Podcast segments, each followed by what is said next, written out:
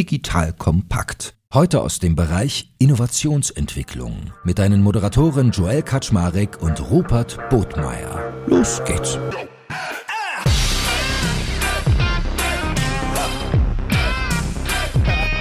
Hallo Leute, mein Name ist Joe Eckert Schmarek. Ich bin der Geschäftsführer von Digital Compact und heute an meiner Seite wieder der liebe Rupert Botmeier von der guten Firma Disruptive.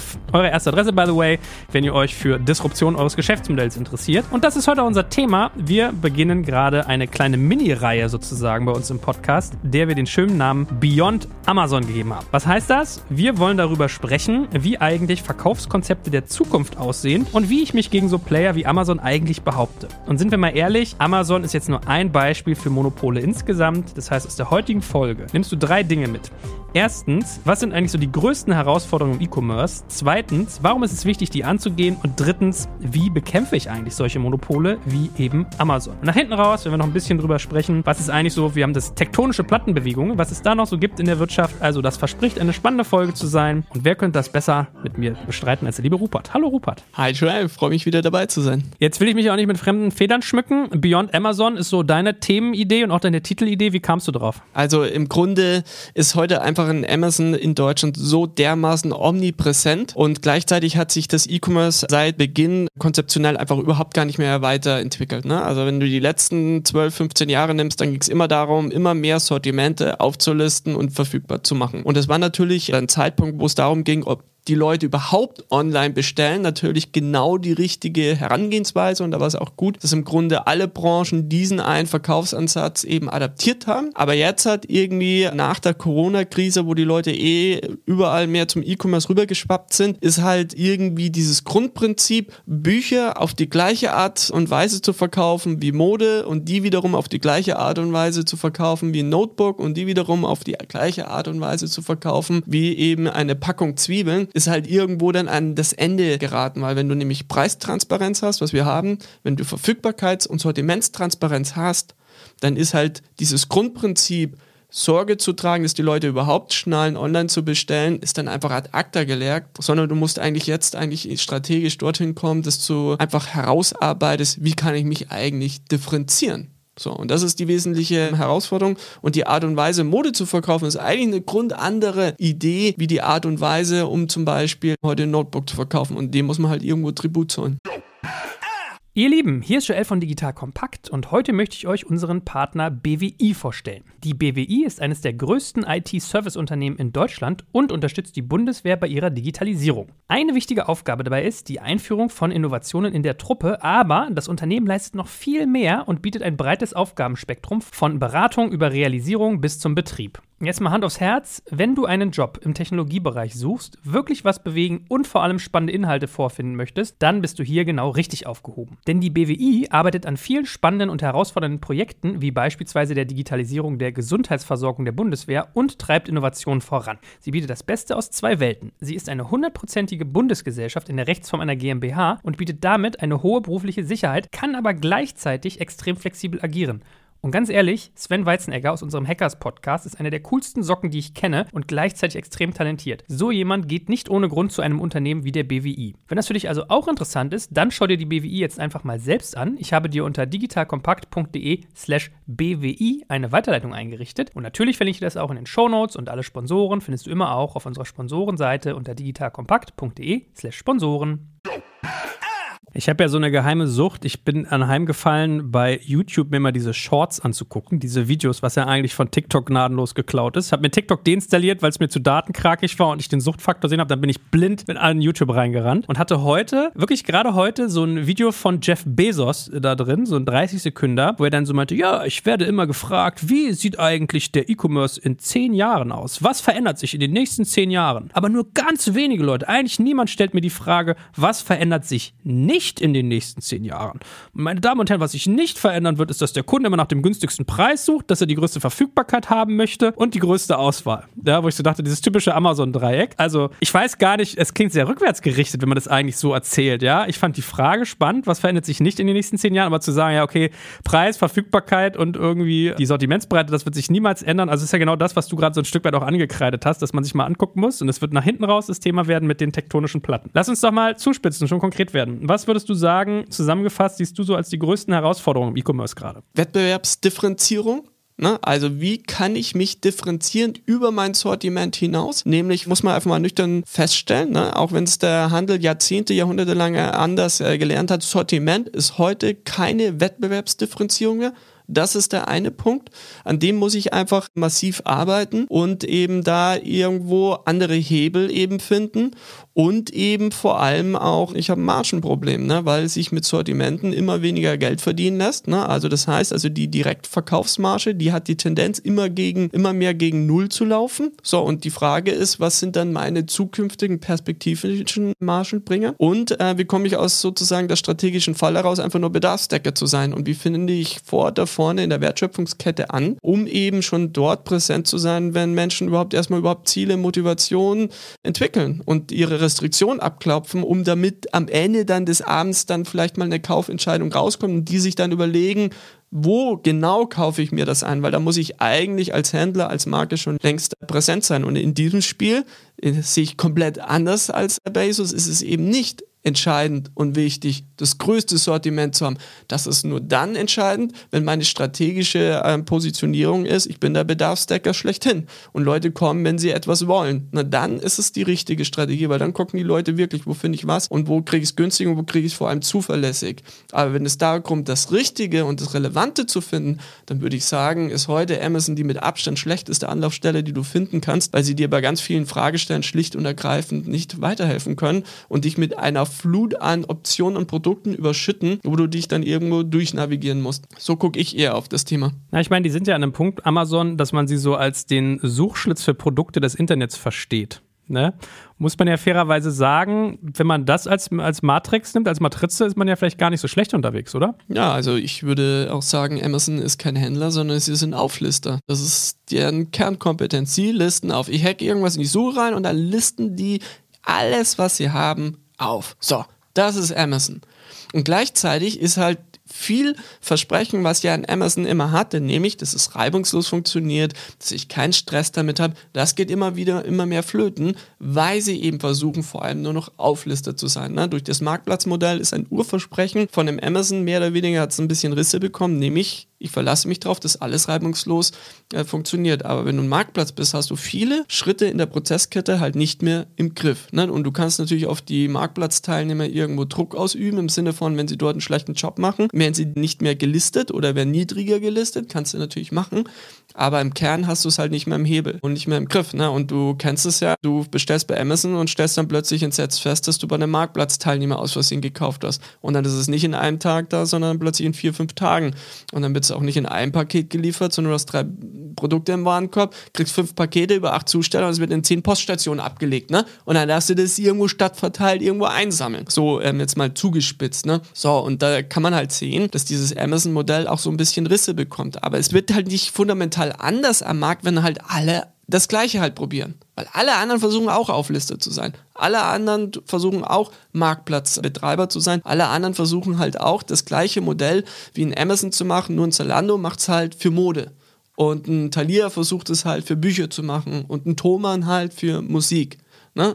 Aber im Kern ist es immer wieder das gleiche Prinzip und das führt halt dann einfach zu, ne, in einem Markt, wo halt alle das Gleiche machen, wo alle die gleiche Leistung anbieten, die gleiche Kundenerfahrung und das gleiche Prinzip, da gehen die Leute halt einfach zum Besten. Und der Beste, der dieses Modell macht, ist halt ein Amazon. Also musst du dir eben nicht die Frage stellen wie ein, wie ein Jeff Bezos, weil der lacht sich ja halb tot, wenn diese drei Kernfragen sich alle stellen werden, weil er weiß, er hofft ja, dass alle sich diese drei Fragen stellen, weil dann ist mehr oder weniger das Geschäft auch weiterhin bei einem Amazon.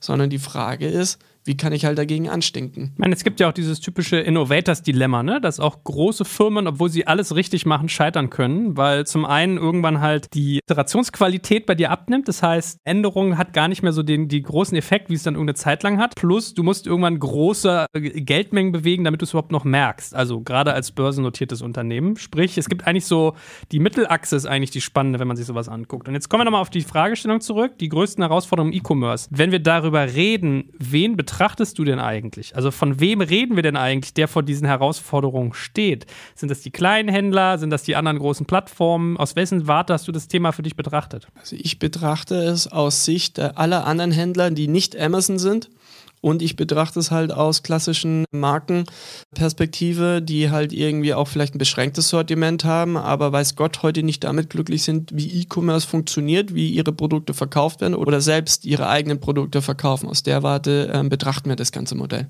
Und wenn du jetzt jemanden vor dir hast, manchmal sind die Menschen auch ein bisschen beratungsresistent, warum würdest du sagen, ist es wichtig anzugehen? Ich würde sagen, nenn mir nur einen einzigen Grund, warum ich bei dir bestellen sollte. Nenn mir nur einen. Und dann sagen sie, ja, äh, ja, wir haben die beste Beratung. Ich sage, Entschuldigung, du hast keine Beratung. Du listest Sortimente auf und gibst mir einen Preisfilter mit oder einen Farbfilter. Das ist keine Beratung. Oder du gibst mir fünf Bilder und einen, und einen klatschen Text noch hin. Auch das, das ist keine Beratung. Jetzt mal ganz ehrlich, wenn ich in deinen Shop reingehe, 90% des Sortiments kriege ich auch woanders. Warum bei dir?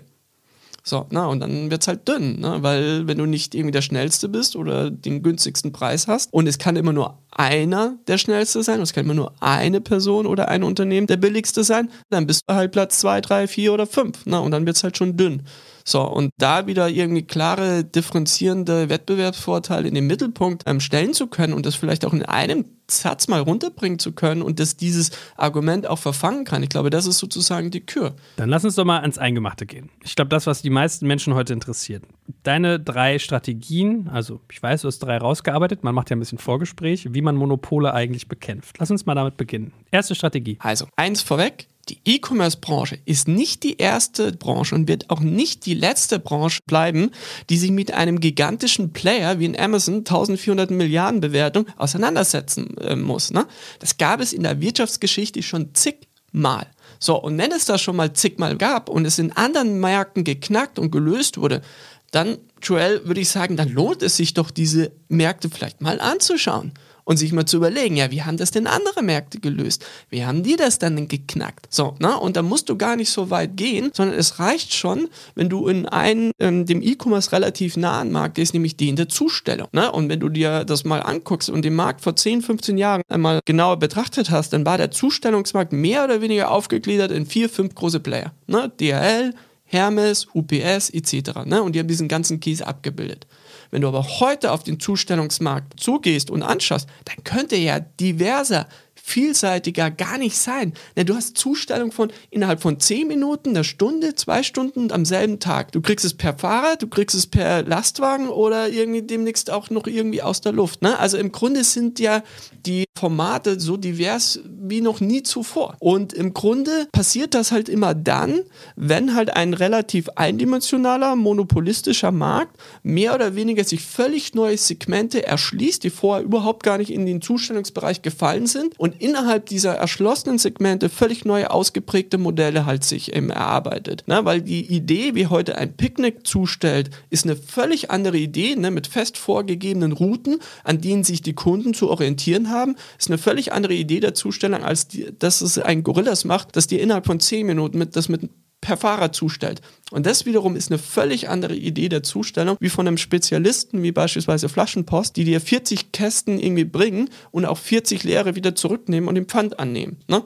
So, und im Grunde immer das, wenn das passiert, wenn eben Märkte diverser werden, vielseitiger werden, in der Summe größer, weil sie sich neue Segmente erschließen und das jedes Mal für sich genommen völlig neue ähm, Formate hervorbringt, dann reden wir in der Wirtschaft von dynamischer Segmentierung. So, ne? Und das ist im Grunde Strategie 1, nämlich dynamische Segmentierung eben im Markt aufzubrechen, indem man sich neue Themenfelder eben erschließt, mehr Diversität reinbringt und damit alternative Verkaufskonzepte reinbringt.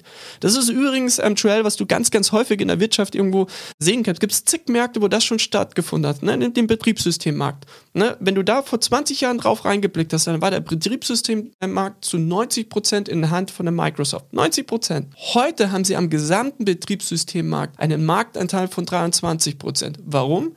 Weil völlig neue Themenfelder erschlossen wurde. Smartphone-Markt, Tablet, Smart Speaker und diese einzelnen Disziplinen auch völlig neue Ausprägungen einfach notwendig gemacht haben. Also die Idee eines Mobile-Betriebssystems ist eine völlig andere Idee wie die eines Desktops. Und wiederum für ein Smart Speaker ist wieder eine völlig andere Idee wie die von einfach einem, von einem Smartphone.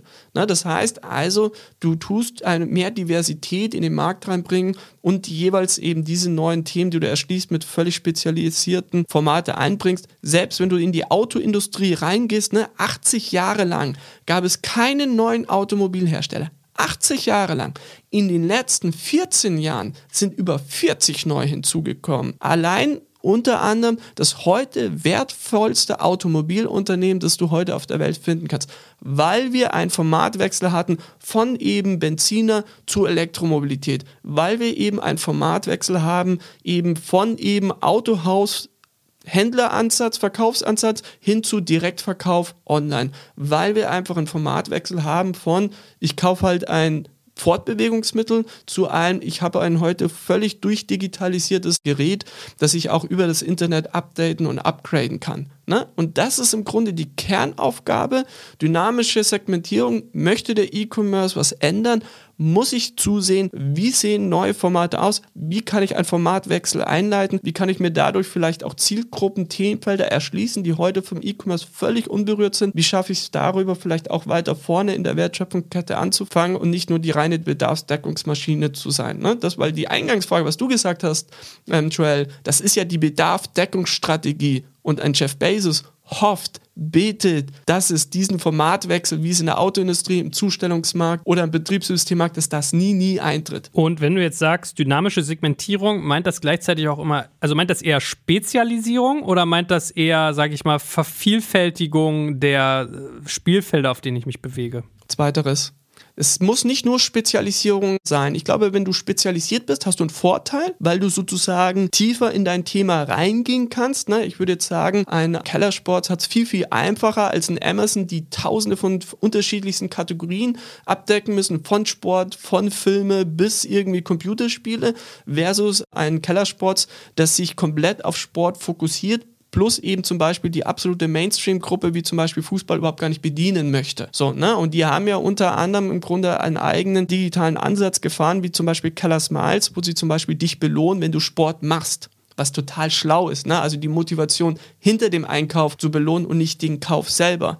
So, ne? Und im Grunde ist es eine digitale Plattform, wo die wöchentliche sportliche Challenges machen und ähm, wo sie im Grunde digitale Dienste angedockt haben, wie eben ähm, Nike Plus oder ein Rantastic. Und jedes Mal, wenn du halt in der Woche Sport machst und je länger und je besser du wirst, belohnen sie dich mit Punkten, die du wiederum in dem Shop eben einlösen kannst. Ne? Und das finde ich halt smart. Das ist für mich dynamische Segmentierung, weil sie vorne in der Wertschöpfungskette stattfindet, nämlich wenn Leute wirklich Sport machen, weil sie ihre Kunden viel, viel besser verstehen, weil sie wissen, wie häufig sie Sport machen, sie wissen, wo sie Sport machen, sie wissen, wie intensiv sie Sport machen und können dann, wenn sozusagen eine Kaufentscheidung sich anbahnt, ne, zum Beispiel, ich brauche einen neuen Laufshow, weil meiner ist totgelaufen, haben sie mehr oder weniger schon sich ins Mindset gebraucht, weil A, ich habe ihnen die Punkte geschenkt, damit sie die, bei mir den Schuh günstiger machen können. B, ich kann ihnen den perfekten Vorschlag machen und das bringt für mich als Unternehmen ist das halt total lukrativ und interessant, weil ich eben nicht 1000 Laufschuhe auflisten muss, sondern es reicht mir,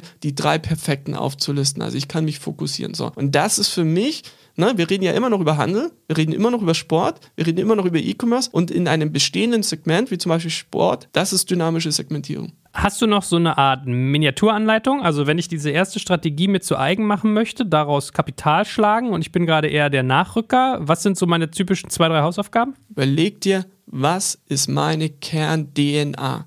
Also wofür will ich wirklich stehen? Wofür stehe ich auch wirklich? Und da fange ich an. Ne, heute, wenn du zum Beispiel auf dem Amazon blickst, dann haben die heute zig digitale Dienste. Ne? Die haben Amazon Video, die haben Amazon Music, die haben ihre ganzen Webservice-Landschaften, sie haben ihre Fulfillment-Programme, sie haben im Grunde zig digitale Dienste angedockt, aber sie haben gestartet mit der Kindle-Plattform.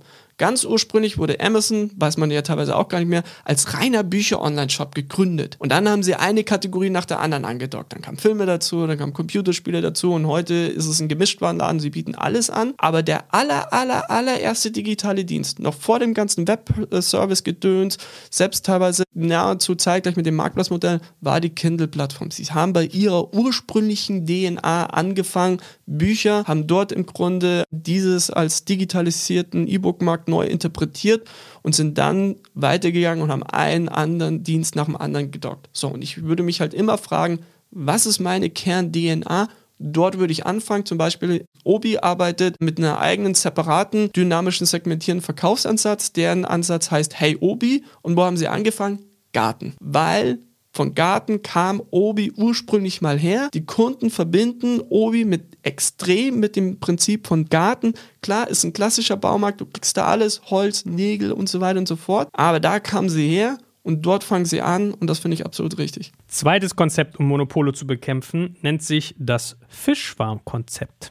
Das klingt ein bisschen wie äh, gemeinsam sind wir stark, aber erzähl mal, was verbirgt sich dahinter? Es ist genau das Prinzip, was du meinst, weil in unserem klassischen Denken sind wir ja der Ansicht, ein Amazon kann nur durch einen anderen Player geschlagen werden. Aber das ist eigentlich unrealistisch und das ist auch nicht das, was eigentlich am Markt immer stattfindet, sondern im Grunde große, riesige Konglomerate kommen im Grunde unter Druck, weil an allen Enden gezupft und gezerrt wird und einzelne Segmente immer ein bisschen mehr wegbrechen. Das heißt, das Fischschwamm-Konzept heißt also zum Beispiel Freeletics, gestartet eigentlich als ein tägliches Workout-Programm, hat ein eigenes E-Commerce-Modell angedockt und tut aus dem Fitnessmarkt einfach mal 20 Millionen rausziehen, einfach weil sie es besser kennen. Dann gibt es im Grunde Pinterest, das im Grunde eine Kreativsuchmaschine startet, wo ich einfach Fragestellungen beantworte, die den Amazon gar nicht bedienen kann. Zum Beispiel, ne, wenn ich ein Muttertagsgeschenk suche und ich gebe Muttertagsgeschenk bei einem Amazon ein, dann viel Spaß, was da aufgelistet wird. Ne, aber im Grunde in Pinterest schafft es mir wirklich dort einfach Inspiration zu geben und diese Inspiration durch ein angedocktes Marktplatzmodell eben auch zu verkaufen. Das heißt, alles, was kreativ ist, läuft schon gar nicht mehr über ein Amazon, sondern greift sich im Grunde in Pinterest. Ne? Das musst du dir vorstellen, wie ein Stück Brot, das im Wasser ist. Ne? Ich würde ein mega riesiges Leib Brot Amazon ins Wasser schmeißen und ein Fisch nach dem anderen zupft an jedem einzelnen Segment. Und im Grunde muss es mehr oder weniger, äh, wenn du so willst, einen Zusammenschluss von mehreren E-Commerce-Unternehmen geben. Ein Keller Sports zupft bei Sport, ein Pinterest, alles irgendwie, was bei Kreativ ist, ein Freeletics bei Fitness. Ne? Und diese Summe dieses Zupfens, mehr oder weniger jedes Mal ein Stück Brot eben dort wieder rauszureißen, ist das Fischschwamm Konzept. Nachteil ist lediglich darin, dass man es selber nicht so ganz im Griff hat, ne? weil man ja im Grunde auf die Koordination anderer Player angewiesen ist, aber du kannst es selbst auch in einem eigenen Segment machen. Ne? Also ein klassisches Fischschwammkonzept aus der Praxis, um sich eben gegen Kindle zu behaupten, gab es einen Zusammenschluss von eben Weltbild, Hubendubel, Thalia, die dem zusammen mehr oder weniger ein Gegenmodell mit dem Tolino entgegengesetzt haben ne? und zusammen durch eben diese Marktmacht haben sie dann es mehr oder weniger geschafft, eben diesen E-Book-Markt zumindest auf Augenhöhe gleichwertig dann eben zu verteidigen. Ne? Also das heißt also ein Fischschwammkonzept ist entweder ein völlig losgelöstes Prinzip, wo einfach viele mehrere innovative Player an einen zupfen oder du kannst es über Kooperationsmodelle auch koordiniert machen, funktioniert aber nicht über mehrere Segmente, nur innerhalb eines Segments. Werbung Aufgepasst! Wenn du ein B2B-Unternehmen bist, möchtest du jetzt deine Sales Pipeline mit neuen B2B-Leads füllen und dafür empfehlen wir dir unseren Partner SalesViewer. SalesViewer lässt sich total einfach erklären. SalesViewer entschlüsselt nämlich Unternehmen, die deine Webseite besuchen und zeigt diese in Klarnamen an. Du und dein Team sehen also ganz genau, wer eure Webseite besucht und wofür sich diese potenziellen KundInnen interessieren. Und dann gibst du einfach Vollgas, denn du kannst diese Unternehmen dann ja zielgenau ansprechen und einfach zu neuen KundInnen machen. Im Marketing und Vertrieb ist das also eine Wahnsinnsunterstützung für die B2B-Lead-Generierung. Deshalb nutzen schon viele Marktführer wie Stepstone, Avato Systems, Spot5, Talon One oder die Vodafone-Tochter Grand Centric Und generieren damit täglich neue B2B-Leads. Und wenn das für dich interessant ist, dann teste SalesViewer doch einfach mal kostenlos. Alles, was du dafür wissen möchtest, findest du unter folgender Weiterleitung digitalkompakt.de slash salesviewer. Und wie immer verlinke ich dir das auch auf unserer Sponsorenseite unter digitalkompakt.de slash Sponsoren. Das war's mit dem Werbespot. Na, ich habe mich gerade erinnert gefühlt, ich führe ja irgendwie mit dem äh, Geschäftsführer von Payback regelmäßig einen Austausch und der hat ja auch mal die Hypothese zu sagen, ja, gemeinsam sind wir stark, so Verbund ist die Antwort und äh, als Payback bist du natürlich quasi im direkten Wettbewerb zu Amazon, was zum Beispiel Prime angeht, also beides Loyalty- oder Loyalitätsprogramme. Und das Einzige, also ich finde, inhaltlich hat er da recht. Das Einzige, was ich mich jedes Mal frage, ist, du hast ja dann so dieses typische Gefangenendilemma. Ne? Wir würden alle besser fahren. Kennst du ja auch, ne? Zwei Leute sitzen im Gefängniszelle, werden interviewt von irgendwie einem Polizisten oder stehen im Verhör und wenn sie beide schweigen, geht es beiden besser. Und wenn einer redet, geht es immer dem anderen schlechter. Das heißt, wenn beide reden, geht es allen schlecht. Also tut man eigentlich das Beste daran, wenn man nicht redet. Und gefühlt jetzt auf die Situation übertragen, habe ich ja oft den Eindruck, bei solchen Settings ist es halt so, dass dann doch immer irgendjemand ausscheren will oder dass du die Leute nicht so allein kriegst. Das heißt, so ein Fischfarm-Konzept scheint mir super schwer steuerbar. Also, es gibt viele positive Beispiele, es gibt aber auch viele negative Beispiele. Ne? Wenn du ein negatives Beispiel haben willst, dann die Finanzindustrie, die mehr oder weniger versucht hat, ein Gegenangebot eben zu PayPal zu machen und dann irgendwie die Sparkasse versucht hat, mit der Deutschen Bank und der Commerzbank zu kooperieren.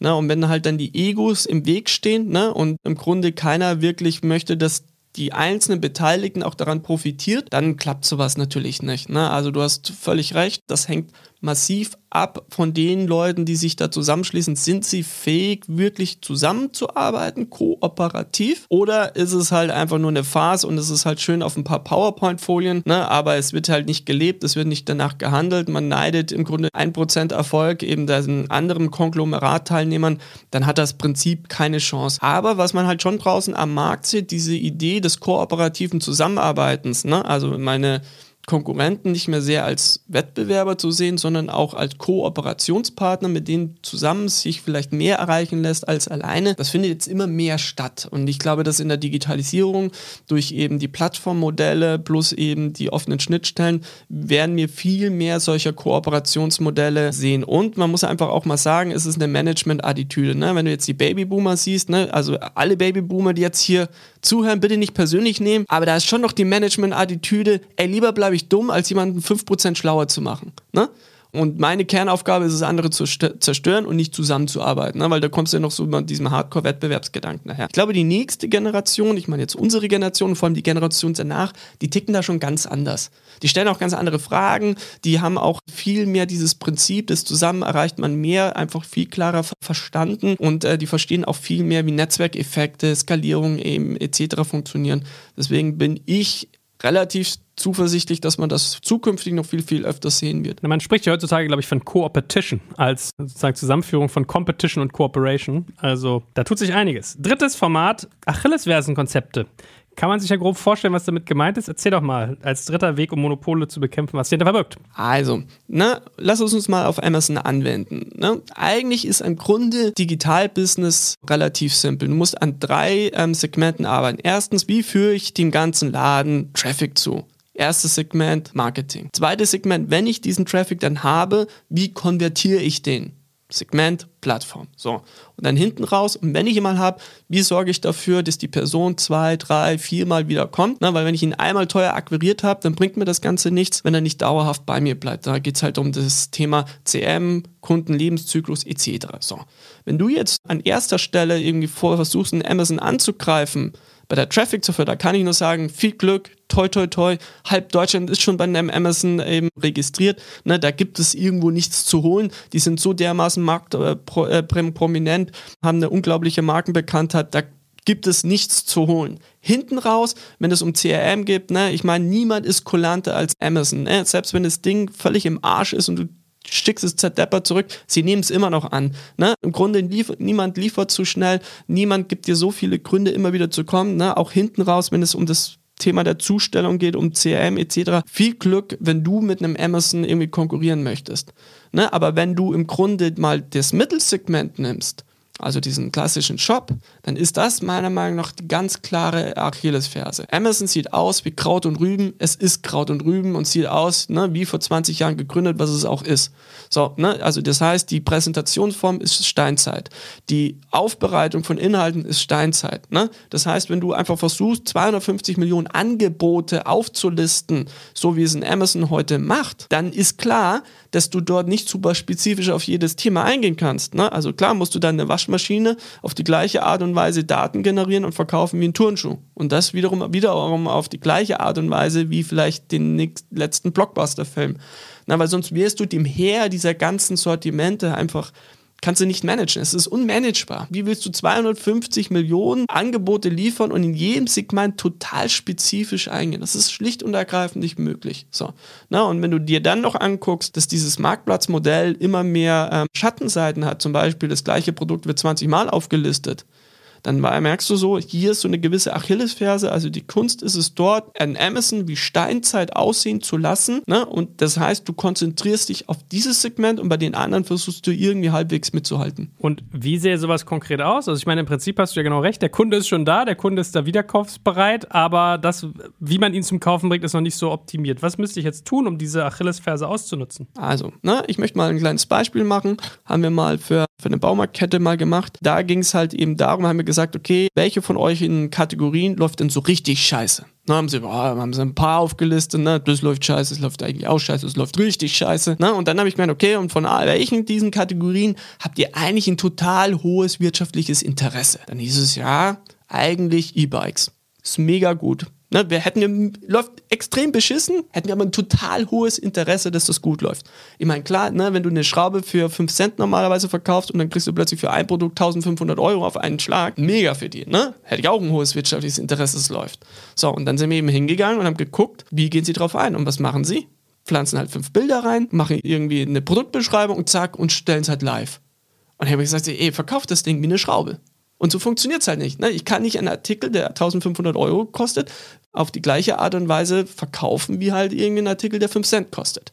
So, und dann sind wir eben hingegangen und haben uns überlegt, okay, was sind eigentlich heute die zehn wichtigsten Fragen, die ich habe, wenn ich mir ein E-Bike kaufen möchte und die ich geklärt haben möchte. Ne? Und dann listest du die mehr oder weniger auf und dann kommst du eben auf die nächste Frage. Und wie viele dieser Fragen beantwortet ihr eigentlich heute? So, und dann kam die Ernüchterung. Eigentlich haben sie nicht mehr zwei von zehn Fragen geklärt.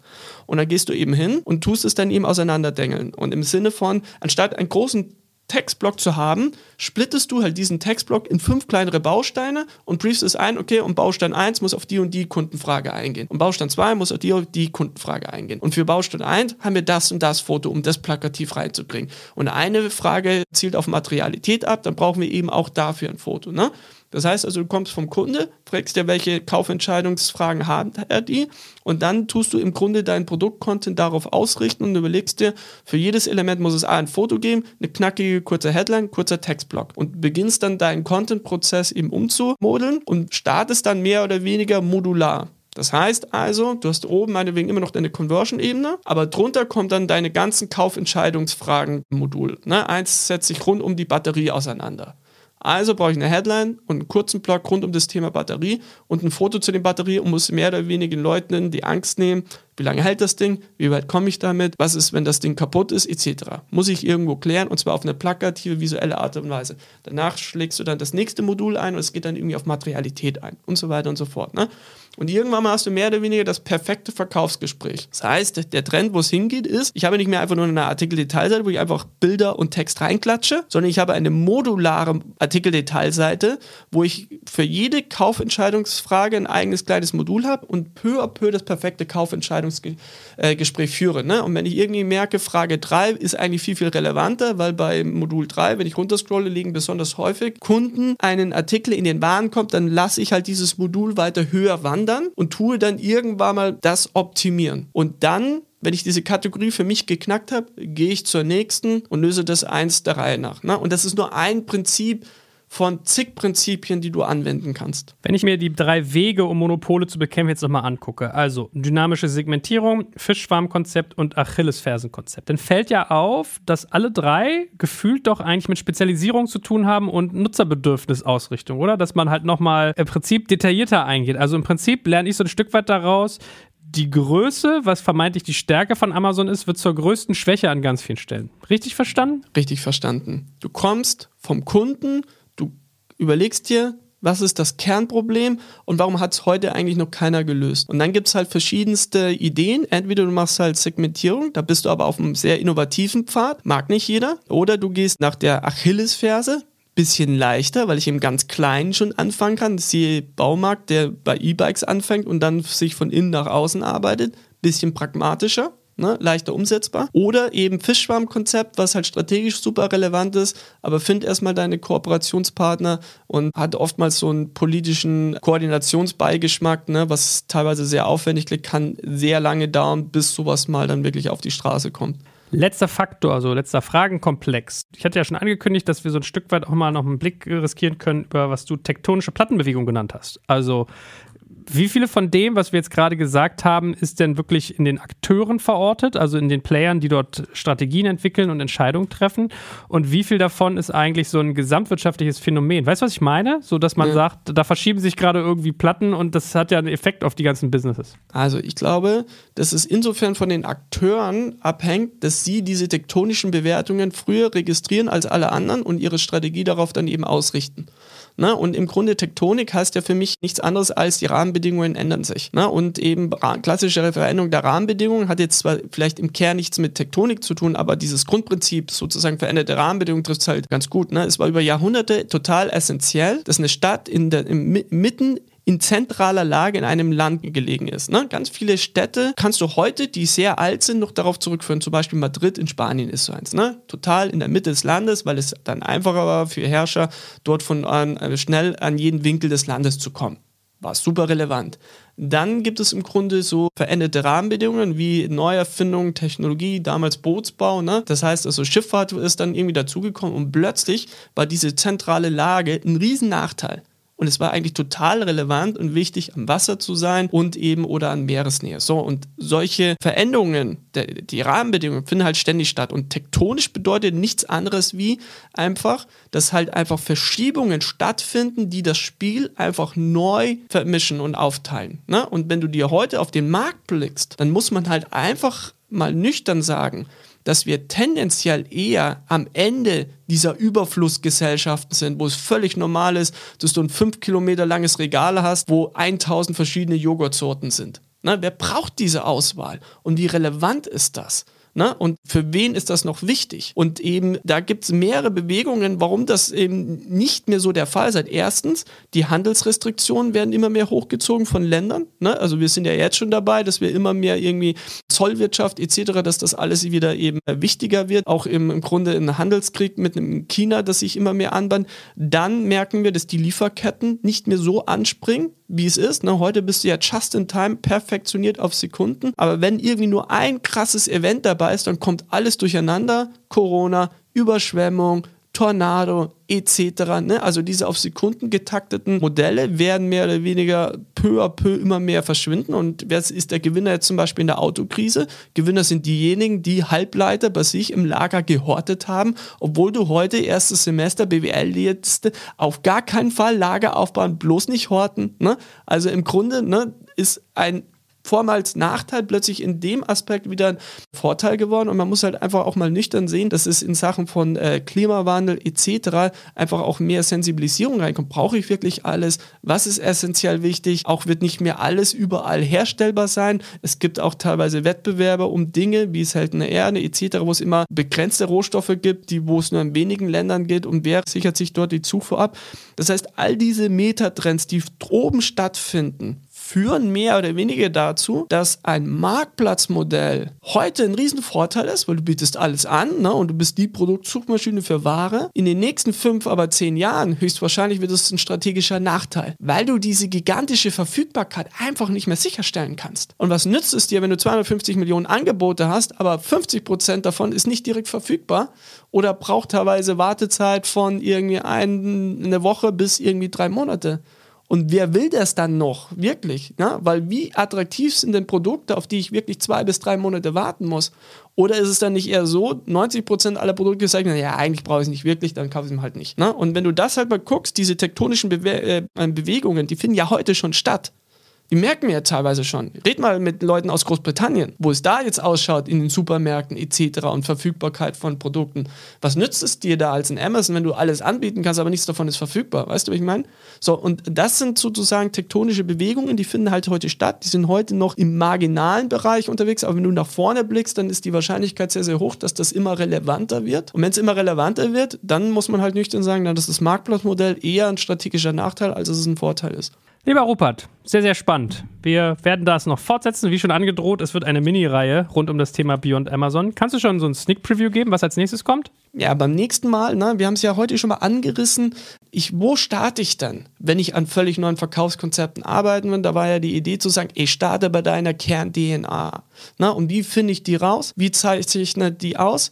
Was bedeutet wirklich Kern-DNA? Was ist essentiell? Warum ist das so entscheidend? Und wie sehen Formate aus, die darauf aufsetzen? Das wird so der nächste Themenausblick sein.